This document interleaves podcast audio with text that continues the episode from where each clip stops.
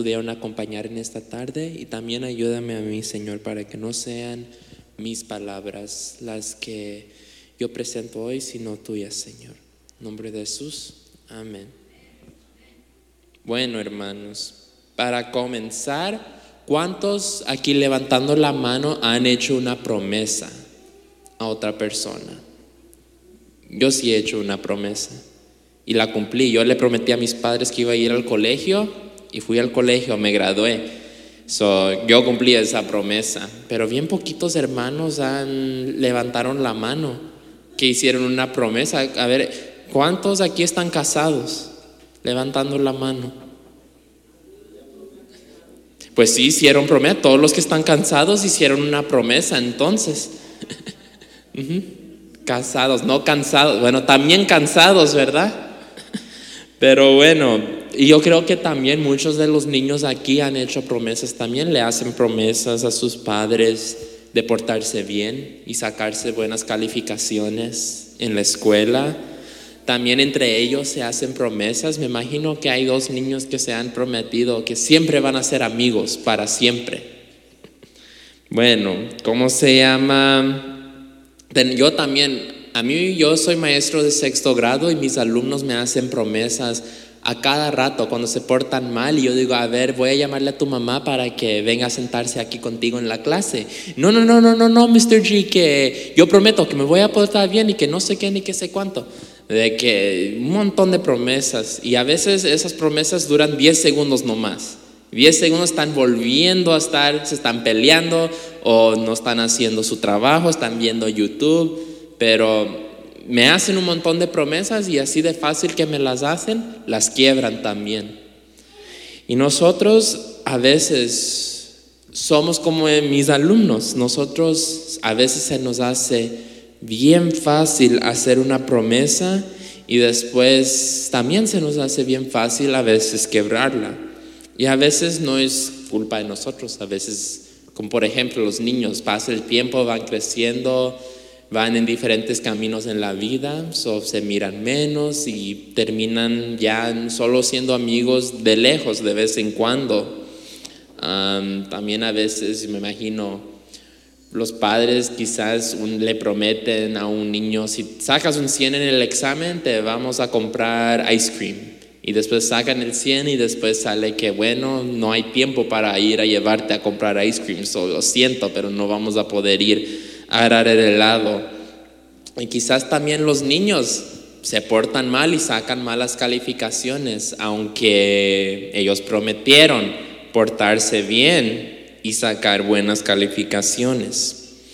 Y por a veces que rompemos las promesas al propósito y a veces solo es un efecto de vivir en este mundo lleno de pecado. Pero si miramos se mira que en, realidad las promesas para nosotros a veces solo son palabras. A veces tomamos las promesas en serio y a veces no. Es más, a veces le ponemos más valor al dinero que las promesas. Y el dinero no es algo que Dios creó. Eso es una creación humana, que en realidad en la naturaleza el dinero no tiene ningún valor. Cuando vuelve Jesús por segunda vez, dinero se va a quemar con todo lo demás no vamos a tener ya los billetes verdes allá en el cielo. Pero a veces nosotros le ponemos más valor a esa creación humana que a las promesas. Y las promesas son algo de Dios. La Biblia está llena de promesas. Miramos ejemplos de promesas que se hacen las personas en la Biblia, como Mardoqueo que prometió cuidar y criar a Esther. O miramos la promesa de David y Jonatán, que ellos prometieron ser amigos y cuidarse entre ellos. O, ¿cómo se llama? Déjame pensar en otro que se me fue. la promesa que los discípulos hicieron hacia Jesús de seguirlo siempre y trabajar para llevar el Evangelio a todo el mundo. Y no solo los humanos hacen promesas en la Biblia. También nuestro Dios, el Dios que creó este universo, hace promesas también. Y las cosas que Dios hace tienen mucho valor, ¿verdad, hermanos? Las promesas tienen mucho más valor de lo que nosotros pensamos. ¿Ustedes creen que si las promesas no tuvieran valor, Dios nos haría promesas, las promesas que Él nos hace en la Biblia? Si no tuvieran valor las promesas, el ser supremo del universo, ¿los haría? No, exacto. Si Dios mismo, el Rey Supremo de todo en el universo, nos está haciendo promesas, entonces, esas palabras que nosotros quizás ni les ponemos mucha importancia, sí tienen un valor verdadero. Busquemos Salmos 89, 34, por favor. los que tienen Biblia o los que tienen Biblia electrónica. Vamos a buscar Salmos 89, 34 y cuando lo tenemos, digamos un fuerte amén.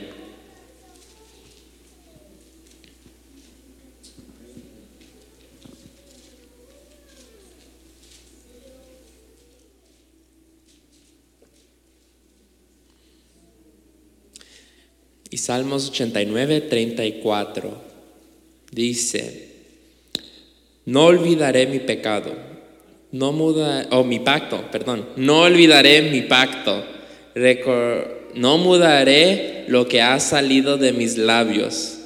Bueno, perdón, no fue pecado, dice pacto.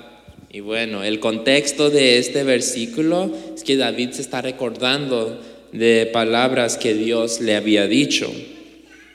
Y esas son las mismas palabras de Dios.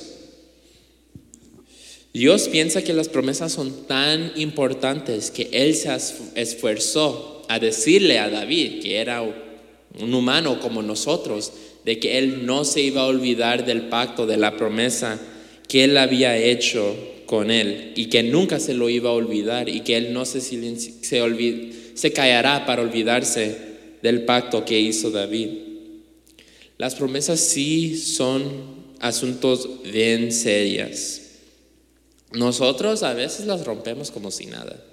Le hacemos la promesa y ah, se nos hace bien fácil. Quizás no digo que aquí pase, pero hay iglesias donde los hermanos les piden ayuda y los hermanos les contestan, sí, sí, sí, hermano, yo con gusto le ayudo. Pues llega el sábado donde los van a ayudar y ni se pueden molestar a mandarle un texto al director del departamento para avisarle que ya no va a poder llegar a la iglesia. Eso yo me imagino pasa mucho, no digo que pasa aquí, hermanos, pero en muchas iglesias hay, se pasa, hay, hay muchos pleitos así, que hay hermanos que prometen ayudar con un programa y ni pueden avisar que no van a llegar y ya está el director sudando de que quién lo va a hacer, que si ellos lo hacen o si un hermano que está allí lo puede hacer, pero es lo que pasa, somos humanos y a veces se nos hace bien fácil romper nuestras promesas. Yo creo que si Dios trataría las promesas así, Creo que muchas cosas fueran diferentes de nuestro mundo, ¿verdad? Si Dios rompería sus promesas así de fácil como nosotros las rompemos. Me imagino que el pueblo de Israel quizás estaría todavía esclavizado en Egipto.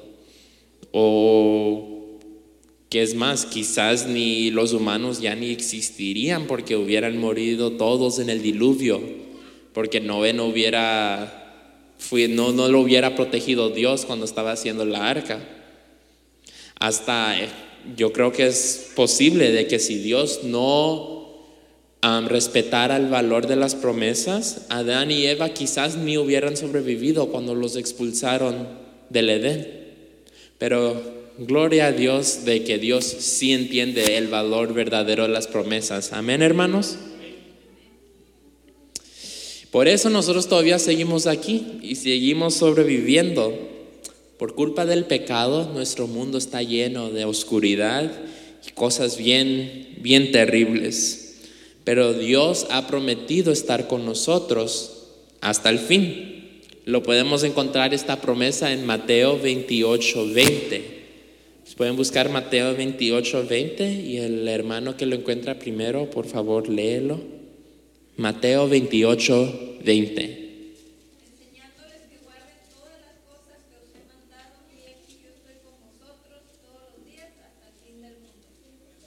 Amén, hermana. Yo siento quizás que hay personas que creen que esta promesa que Dios ha hecho no está cumplida. Mucha gente que habla y dicen de que, oh no, Dios no está con nosotros, Dios ha abandonado la humanidad. Hasta miro que hay chistes en el internet que hay gente diciendo de que, oh Dios se avergüenza de los humanos y por eso nos ha abandonado.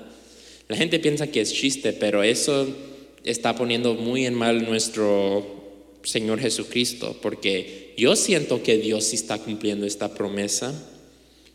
Se cumple, yo siento que Dios está cumpliendo esta promesa con el amor que mis padres sienten a mí y en el amor que yo siento a ellos, que ellos se alegran cuando yo llego del trabajo a la casa, de que el sol sube todos los días y de que las estrellas brillan todas las noches, de que yo puedo estar aquí ahorita hablándoles a ustedes, de que todos pudimos llegar aquí con bien sin tener un accidente de carro yo siento que Dios está cumpliendo esa promesa. Amén, hermanos.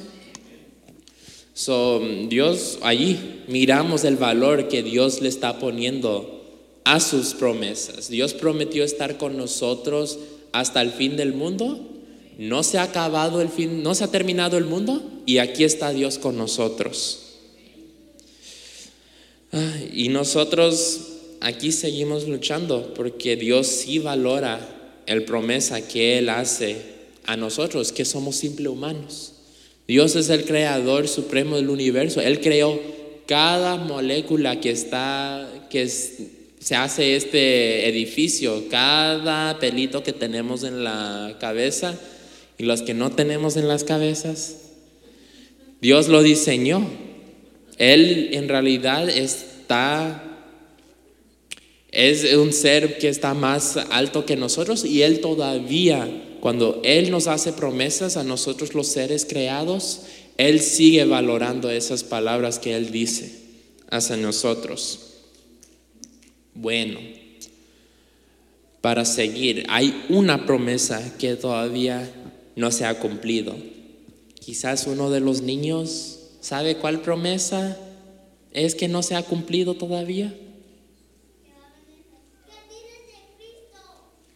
Ajá, amén, como contestaron los niños, la segunda venida de Cristo. Gracias, esa promesa todavía es la promesa que más anhelamos, ¿verdad? Busquemos Apocalipsis 22, 12. Cuando lo tengan un fuerte amén. Este sí lo vamos a leer juntos. Apocalipsis 22, 12.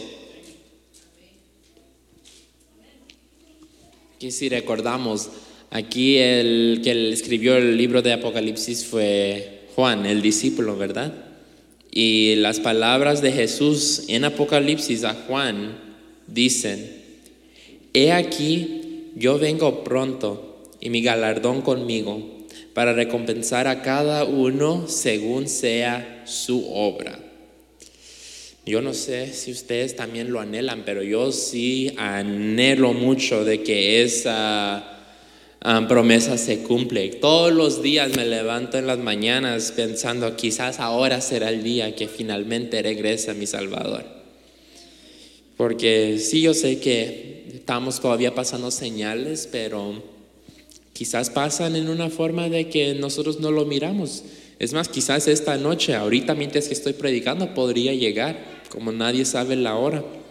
En gloria a Dios si viniera ahorita, que dónde nos encontraría, ¿verdad? Pero sí, yo creo que muchísimos, muchos, muchos, muchos anhelamos que esta promesa se cumple. Mejor antes que después, porque ya miramos que hay mucha gente que ya dice, usa esto de que Dios no ha vuelto para enseñar, como decir, bueno, Jesús dijo que iba a venir pronto han sido dos mil años, entonces eso significa que Dios no existe, ¿verdad? Muchos están ocupando como que, usando que Jesús no ha venido, como que Jesús no cumple con sus promesas, que es más, que ni existe. Pero nosotros sabemos, basado en todas las otras promesas que Dios ha hecho, que Dios nos sigue cuidando, todas las promesas que Él cumplió que miramos en la Biblia, Dios los ha cumplido todos, es el único que queda. Y bueno, La matutina de jóvenes que se llama Dios te manda un mensaje de este año hace la comparación de la segunda venida con una película, película de 1987 que se llama After the Promise.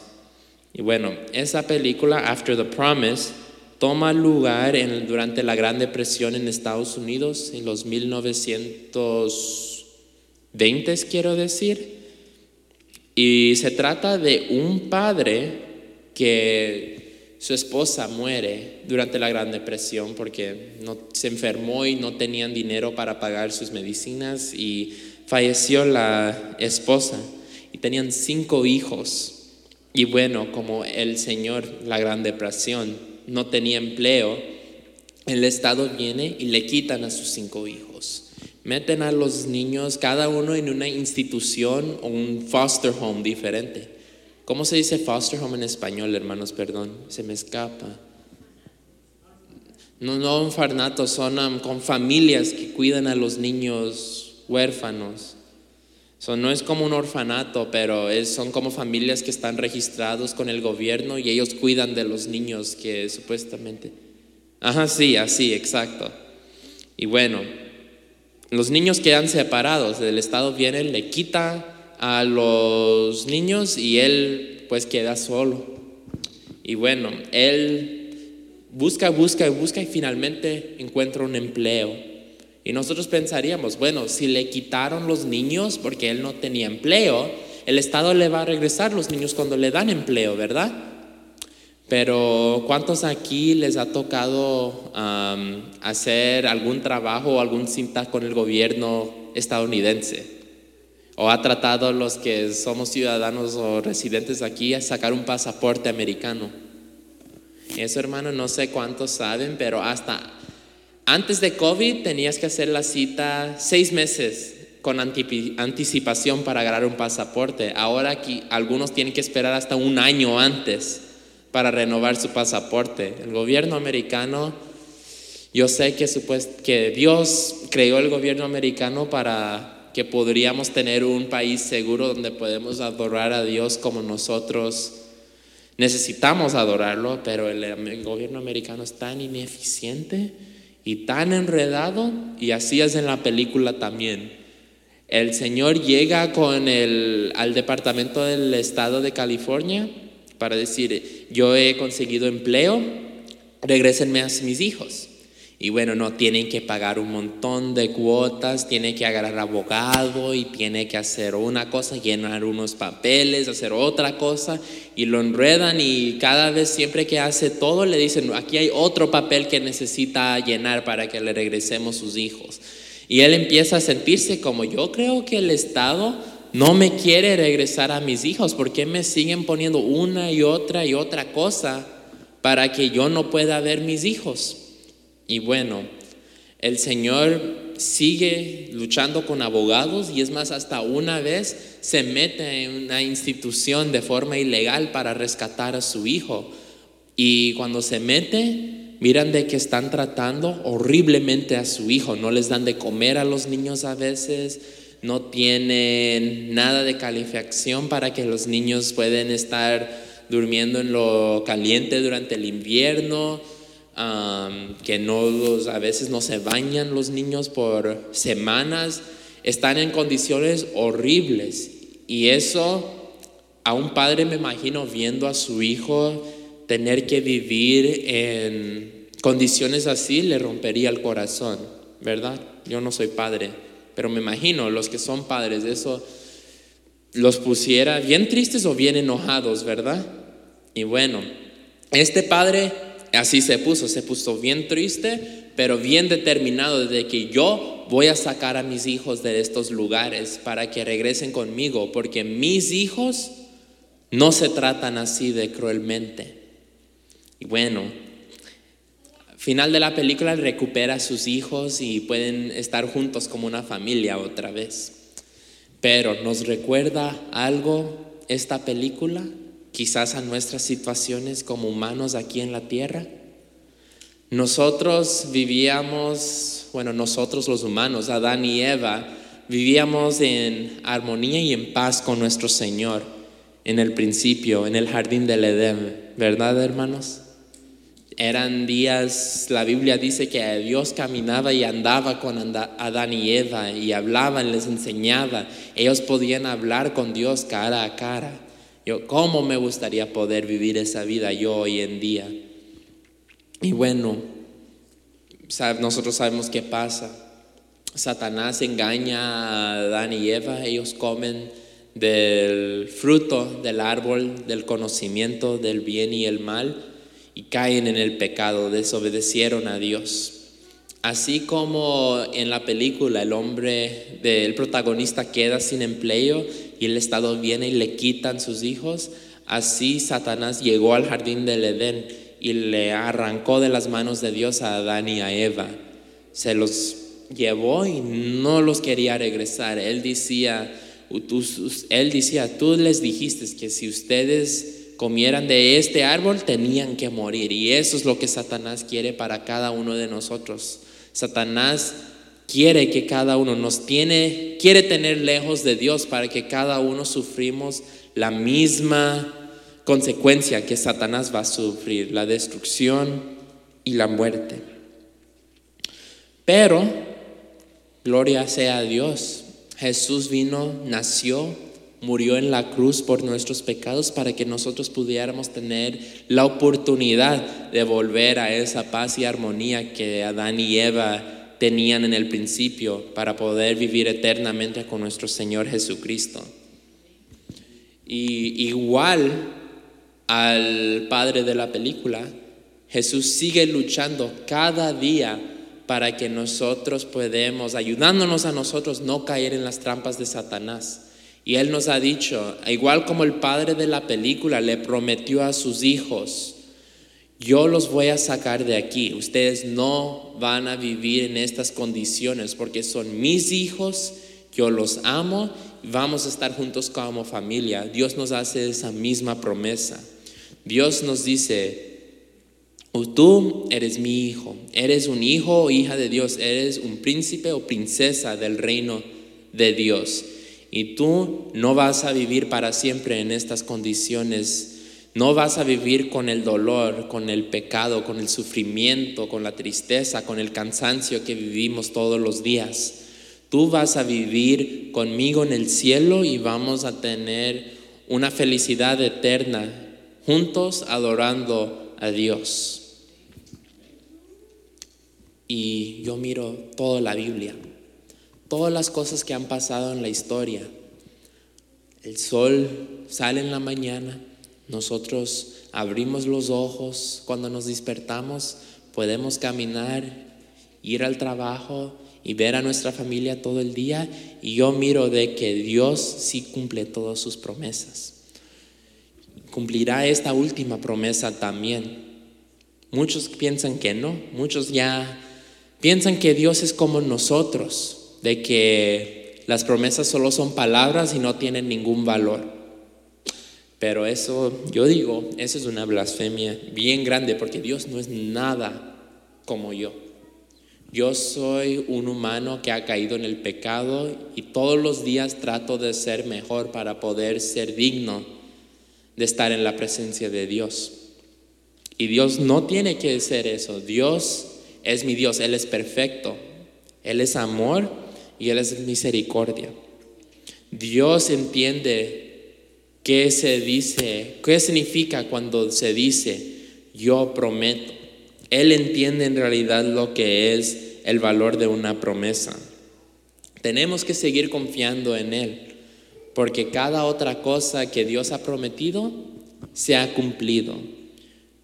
La felicidad que nos, la poca felicidad que nosotros podemos encontrar en esta tierra, la tenemos porque Dios nos las prometió. Nuestras familias las tenemos porque Dios nos prometió que nos iba a cuidar y iba a estar con nosotros todos los días. Nosotros tenemos, tenemos la oportunidad de reunirnos en este país porque Dios le prometió muchos años atrás a los primeros um, peregrinos que vinieron a este país de que iban a tener un lugar seguro para adorarle.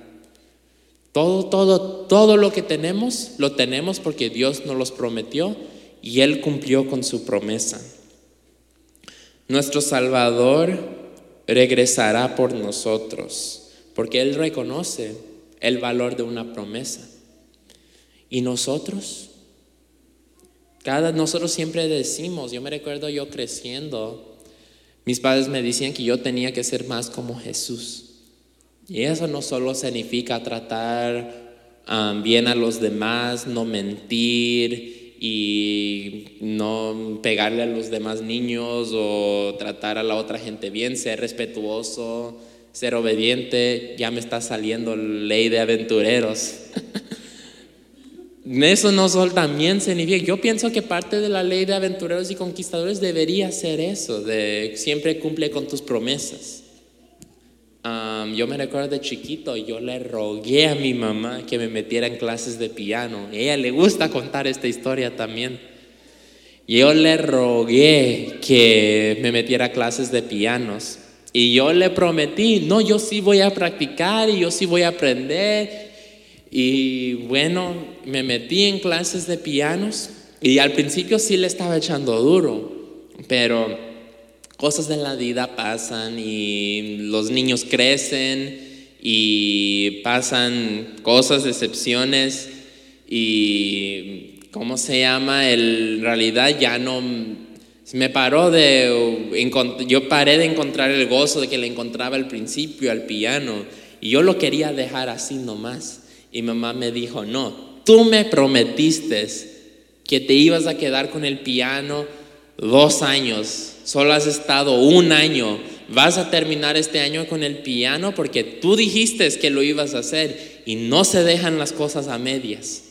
Y tiene razón, yo hice la promesa de que iba a echarle duro dos años al piano por lo menos yo quería hacer como cualquier otra persona, que hacer una promesa y dejarlo así nomás, porque en qué valor tienen las palabras, yo me imagino que yo pensaba cuando estaba más chiquito. Pero no, a mí me pusieron que yo tenía que cumplir con mis promesas y nosotros deberíamos enseñarles a los más pequeños de que cuando ellos dicen algo lo tienen que cumplir, porque Dios cumple con todo lo que Él dice. Dios salvó a todos los personajes bíblicos que miramos en la Biblia. Dios estuvo con ellos. Dios sigue cuidándonos a nosotros. Él sí sigue con sus promesas. Él no las abandona. Para Él palabras no solo son palabras sin valor. Él, ¿cómo se llama? Entiende de que cuando se dice algo hay que cumplirlo. Y si nosotros queremos ser como Dios, nosotros deberíamos entender también el valor de las promesas.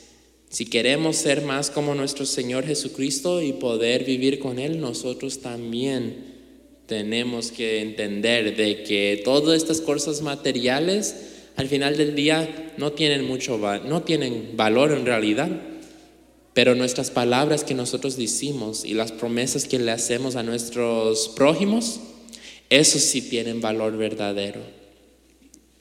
Bueno, hermanos, no, ojo, yo creo, ojalá hemos en realidad reflexionado de que nuestras palabras sí tienen un valor verdadero. Cumplimos con nuestras promesas porque si cumplimos nuestras promesas, eso es una cosa que nos lleva un poquito más cerca a Dios. Inclinemos nuestros rostros para terminar con esta reflexión. Padre nuestro que está en el cielo, santificado sea tu nombre. Señor, te damos gracias por todas las promesas que tú has cumplido con nosotros. Si no fuera por todo lo que tú nos has prometido, nosotros no estuviéramos aquí, Señor. Yo no estuviera aquí enfrente dando esta reflexión. Los hermanos no estarían aquí escuchando tu palabra, Señor. Te damos gracias que tú sí entiendes el valor de las promesas, Señor. De que tú sí sigues con nosotros todos los días como tú prometiste a los discípulos cuando ascendiste al cielo, Señor. Te pido que nos ayudes a poder ser más como ti y entender el valor de nuestras palabras y las promesas que hacemos entre nosotros, Señor. Y también te he pedido que nos des fuerzas para poder seguir confiando en ti, porque nosotros entendemos de que tú sí guardas la promesa y que pronto veremos que estás cumpliendo la última promesa y regresarás por nosotros para llevarnos al cielo, poder vivir contigo, Señor. Cuídanos de esta semana, cuida a los hermanos que no pudieron estar con nosotros, para que podamos regresar a tu casa de adoración el próximo sábado para seguir adorando tu nombre. En nombre de Jesús, amén.